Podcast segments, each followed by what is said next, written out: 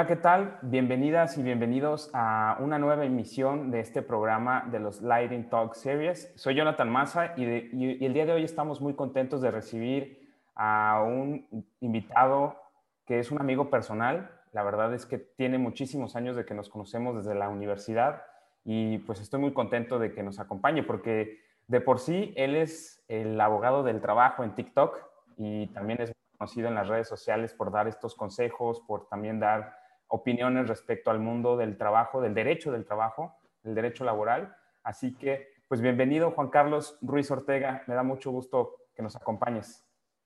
¿Qué onda, Jonathan? Pues es un gusto, desde que me dijiste estoy muy emocionado. Eh, es, un, es, un, tema que me apasiona, un tema, un tema que yo me involucro diario. Eh, yo estudié Derecho en la UPAEP, estoy ahorita en proceso de terminar una maestría, la maestría en Historia, con la tesis eh, La influencia del movimiento obrero organizado de 1906 a 1917 en la redacción del artículo 123 constitucional. Es bien interesante, a ver si después tengo oportunidad. Sí. Eh, yo, yo, yo, entré a trabajar a Comisión Federal en 2011 y llevo desde 2017 dedicándome principalmente a litigios laborales, ahí mismo en la Comisión Laboral, en la Comisión Federal, en la Comisión Federal de Electricidad. Este, entonces, pues esto es el pan de cada día. Aquí en Nuevo León todavía no entran a operar los tribunales laborales por la carga de trabajo que tienen las juntas, que de hecho hay dos, la 19 y la 20. Entonces, todavía lo que es las, las juntas que yo veo, que son las de Tamaulipas, Nuevo León, Coahuila y Chihuahua todavía no entran ahí los tribunales laborales. Claro. Pero ya nos estamos preparando y ya viene. Eh, desde que me comentaste un poquito del tema se me hizo bien padre porque pues la información ha ido como de contagotas. O sea, más, porque eh, en el mundo del derecho siempre la ley se genera como una hipótesis. Ya le corresponde al juzgador aterrizarla al caso concreto. El legislador genera la hipótesis, la ley en grande, y ya el juzgador es el que la aterriza, el que ve su aplicación a la realidad. Claro. Se dice que más que un tratado comercial, se trata de un tratado laboral, lo que se celebró en México, que es un poco la idea era como equilibrar las condiciones entre los trabajadores mexicanos y los trabajadores de Canadá y Estados Unidos, que es un gran reclamo que hubo, este, que hay en Canadá y en Estados Unidos, donde eh, se materializó con la llegada de Donald Trump a la presidencia, que él decía, yo voy a ajustar esto, yo voy a renegociar el Tratado de Libre Comercio. ¿Por qué? Porque para ellos es como una competencia desleal el que las condiciones laborales en México sean bastante inferiores a la de los trabajadores americanos o canadienses. Claro. Eh, el Tratado de Libre Comercio, el que se celebró en el año 94, no contemplaba propiamente un capítulo laboral. Años después, se hace el Acuerdo para la Coordinación Laboral para América del Norte. Este acuerdo eh, era más bien como una carta de buenos deseos, de buenos principios, porque no consideraba un mecanismo para verificar el cumplimiento del mismo.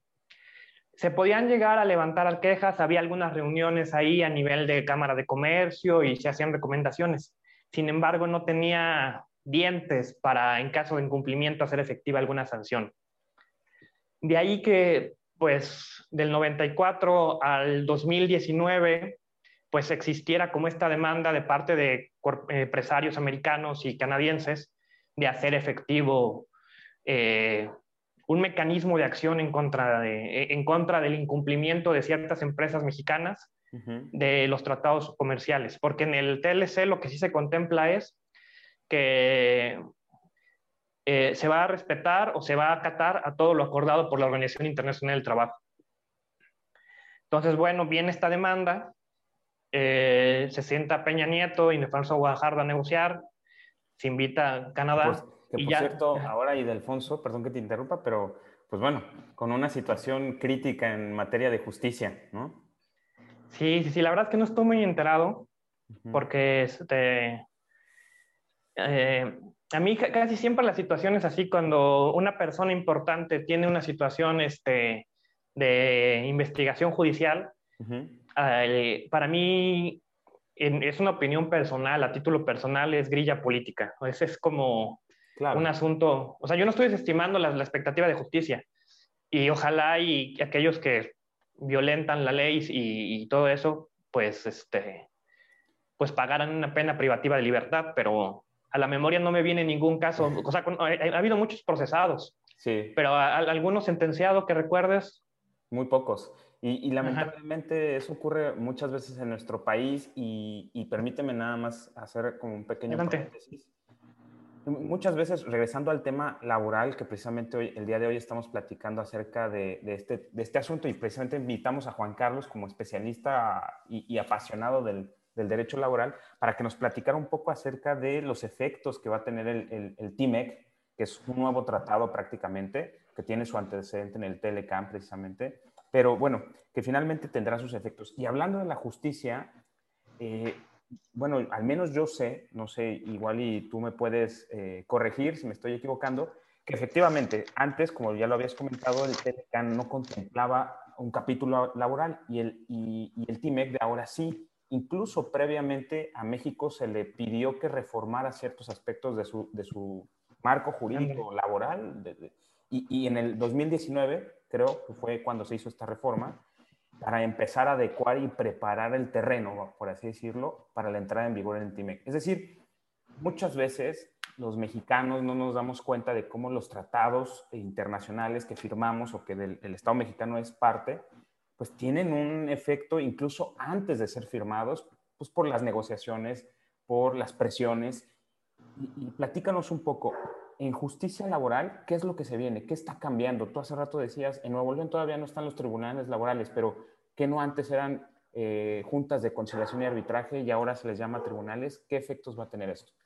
Mira, es bien interesante, porque como tú bien lo señalas, eh, uno de los, en el Telecam, el acuerdo que emana de esto, que es el acuerdo de cooperación para la justicia laboral de América del Norte, se habla de que en México es el compromiso de tener tribunales laborales imparciales, porque de hecho la génesis de las juntas nunca fue este, eh, erigirse como un tribunal en estricto derecho, por eso, por eso se concibieron dependiente de la administración pública del Ejecutivo Estatal o el Ejecutivo Federal. ¿Por qué? Porque se veía privar la conciliación en su momento y la idea es que el interés siempre del trabajador pues este, se resolviera para bien. Eh, se reconoció finalmente que el modelo de las juntas es un modelo fallido.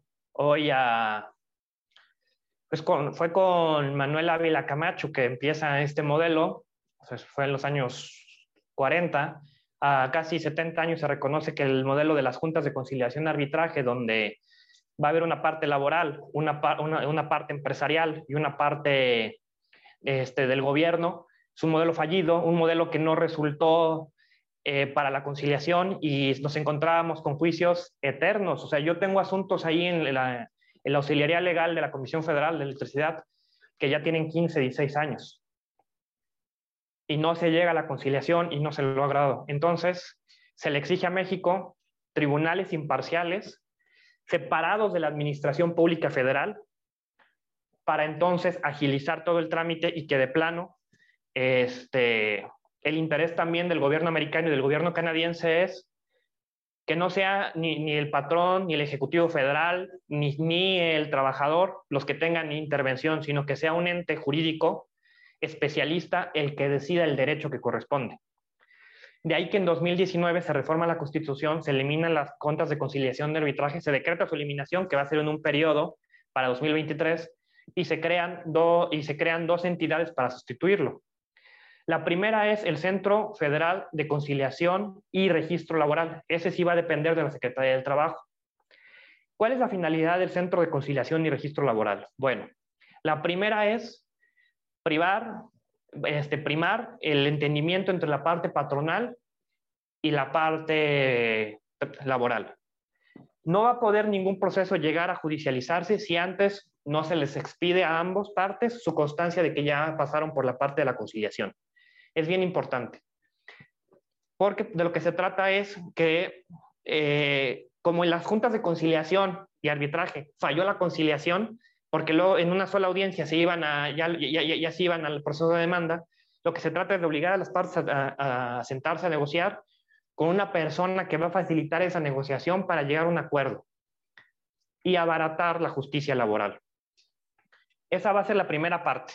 Y luego la otra es el centro de registro laboral, esta parte registral en donde contratos colectivos, convenios y este, cualquier acuerdo entre la parte laboral eh, la, parte, y la parte patronal tendrá que ser registrado y sancionado. Los contratos colectivos tienen que ser verificados, que eh, cumplan con lo acordado en el TEMEC, con, con, los principios del TEMEC, que como bien lo señalas es libertad sindical y derecho a libre asociación. Entonces, es esta parte. Y luego se crean los tribunales laborales, que ya están empezando a operar en algunos estados. Los tribunales laborales, la idea ahí, y, y también viene ahí una reforma procesal en donde se plantea eh, resolver asuntos que podían tardar, como te lo dije, 15 años en un periodo de hasta 6 o 9 meses. Llevar a cabo la audiencia, que, la audiencia inicial, ya cuando se lleve a cabo la demanda, eh, se presenten las pruebas y, y, se, dicte la sentencia en el mayor tiempo en el menor tiempo posible. Eso es el... te escucho. Y, precisamente ahorita mencionabas que, y platicábamos precisamente de cómo México tuvo que adecuar pues, su marco jurídico, lo acabas de explicar creo que bastante, muy, muy, muy bien, muy claro. Y aquí quiero hacer una pregunta sobre todo en relación, aquí porque el programa también aborda temas de seguridad nacional, que tiene que ver precisamente con las condiciones que existen en el país para garantizar su integridad territorial, su soberanía, su desarrollo nacional. El TIMEC está dentro de los intereses nacionales? Es decir, el, hacer estos cambios tan profundos que trastocan, por así decirlo, incluso dogmas eh, jurídicos, dogmas de la Constitución de 1917, eh, que quizás ahorita también nos puedes tú explicar a, qué, cosas cambiaron profundamente, trastocaría o podríamos hablar que esto trastoca la soberanía nacional de México. Eh, estamos aquí a punto de partir de una nueva realidad para el país y sobre todo que también hay condiciones en el sentido de que se va a tener que renegociar en 16 años. Es decir, a otro presidente de la República en el 2036, 2037 le tocará eh, renegociar o signar un nuevo tratado. ¿Qué podemos platicar? Excelente, excelente pregunta. Eh, pues mira, para mí eh, el concepto de soberanía es muy llevado y traído. O sea, para mí la soberanía más que, más que consistir en que la autoridad decida sin influencia de factores externos eh, lo que es mejor o mejor para el país, la soberanía debe radicar en el interés general, en aquello que beneficie a la población. Eh, es bien interesante porque este TEMEC, lo que llevamos avanzado y lo que pinta hasta ahorita, es que va a operar en beneficio del trabajador. Te puedo mencionar tres cambios en beneficio del trabajador que ya se han materializado. El primero es el que ya comentamos, justicia laboral pronta y expedita, fin de las juntas de conciliación y creación de los tribunales laborales con la idea de que de seis a nueve meses se, se, resuelva una controversia laboral. El segundo es el aumento al salario mínimo. En el año 2019 vimos un, salario, vimos un aumento como nunca lo habíamos visto. Fuera quien fuera el presidente, ese aumento al salario se hubiera materializado porque es un compromiso internacional. Hubiera sido Anaya o MIT, ese compromiso se hubiera materializado. Y el otro, el que a mí me parece mucho más importante, que existió como una intención de buenos deseos en el TLC y en algunos acuerdos internacionales, pero que ahora ya va a existir como una instancia a la cual se va a poder acudir, es la creación de los paneles laborales. Y te lo explico. Los consulados de cada país, en este caso voy a, voy a hablar primero del caso mexicano, eh, los consulados mexicanos en el extranjero, bueno, en este caso Estados Unidos y Canadá, con quien también hemos firmado el TEMEC, van a tener competencia para poder recibir quejas de violaciones a los derechos laborales.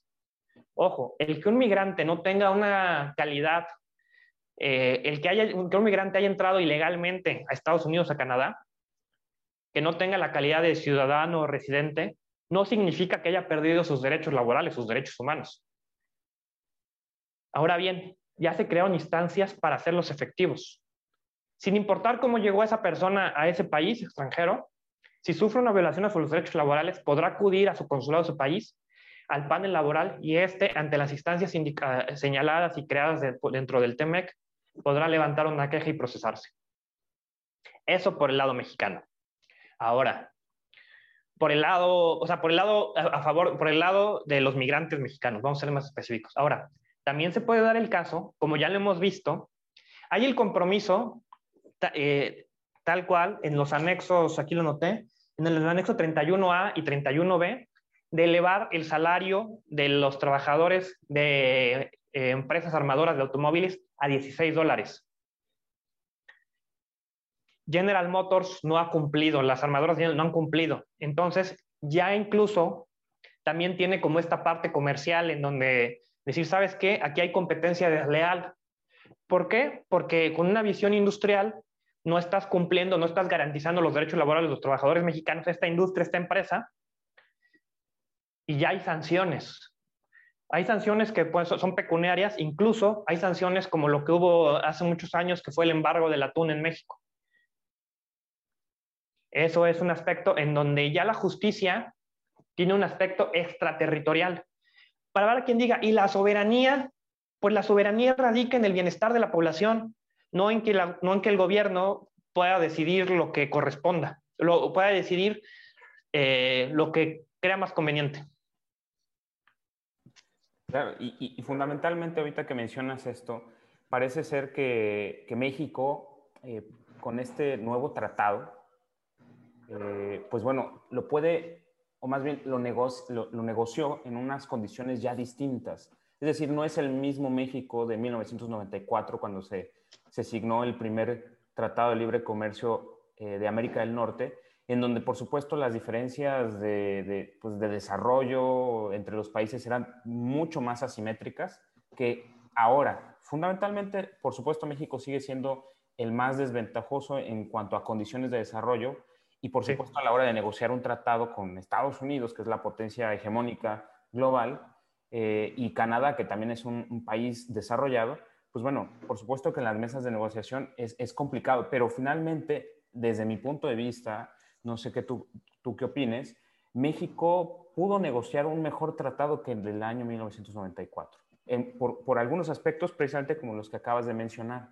En el aspecto laboral, como bien lo dices, se hace efectiva ya la justicia laboral, precisamente por, como una exigencia de esta región de que se sostengan eh, pues, con claridad, eh, vamos a decir, mecanismos, eh, tribunales, sanciones, normas, en fin, cosas que pueden ayudar incluso a la solidaridad sindical entre sindicatos extraterritoriales, es decir, de sindicalistas de Estados Unidos o Canadá exigiendo mejores condiciones para sindicalizados en México para que no haya competencia desleal, efectivamente. Entonces, bueno, eso, esas son las partes que acabas de mencionar y que me parecen muy relevantes. Y continuando un poco con tu análisis, bueno, ¿qué, otros aspectos son importantes a considerar en este efecto que está teniendo para México? Pues yo creo que este, el espíritu del constituyente del 17 eh, se respeta y se fortalece esta idea de la constitución, de la primera constitución social que surge este, en el mundo, eh, se respeta y se hace presente con este tipo de, cambios. Eh, algo de lo que no hemos hecho mucho hincapié y es la libertad sindical. Estamos ante el fin de los sindicatos de protección. Eh, los sindicatos podían celebrar, una podían celebrar contratos colectivos con la rama industrial a la que estaban adscritos, con una cláusula que señalaba que él era el único sindicato, el único representante legítimo de los trabajadores. Por eso el sindicato de Pemex es el, es el único que hay y el sindicato de teléfonos de México. Eso ya se acabó. Ya no hay sindicatos de protección, sindicatos de empresas, sindicatos blancos.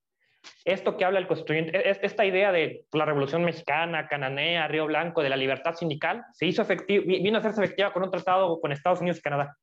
Libertad sindical.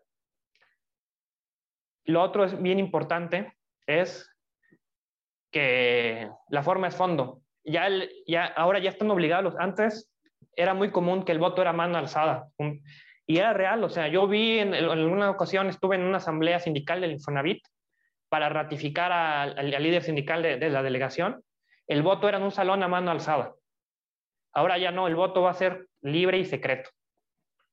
Entonces, este, pues resulta ser positivo y pues sí, el, México con el que se negoció antes, que negoció el Tratado de Comercio en el 94 fue muy distinto en el que llegó para negociar este nuevo tratado. Y este, pues hay que reconocerlo, pues fue, finalmente fue Ildefonso Guajardo el que, y, Peña Nieto y Mit y... Eh, ¿Cómo se llama el que era secretario de Relaciones Exteriores?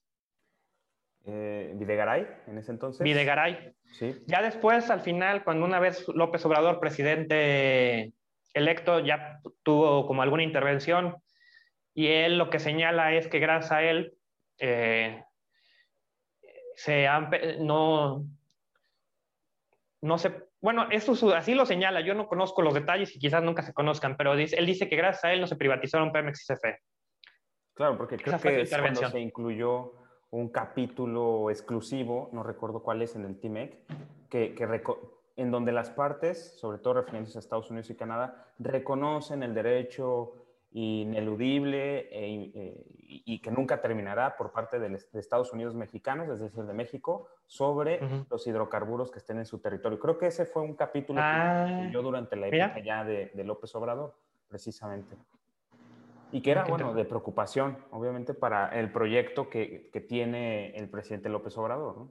el tema de hidrocarburos, que tú mejor que nadie lo has de conocer, pero ese es tema de otro molino que hay que agendar para otra, otra charla, que yo creo que sería muy bueno hablar sobre el tema. Y ya estoy a tus órdenes. Sí, sí, sí.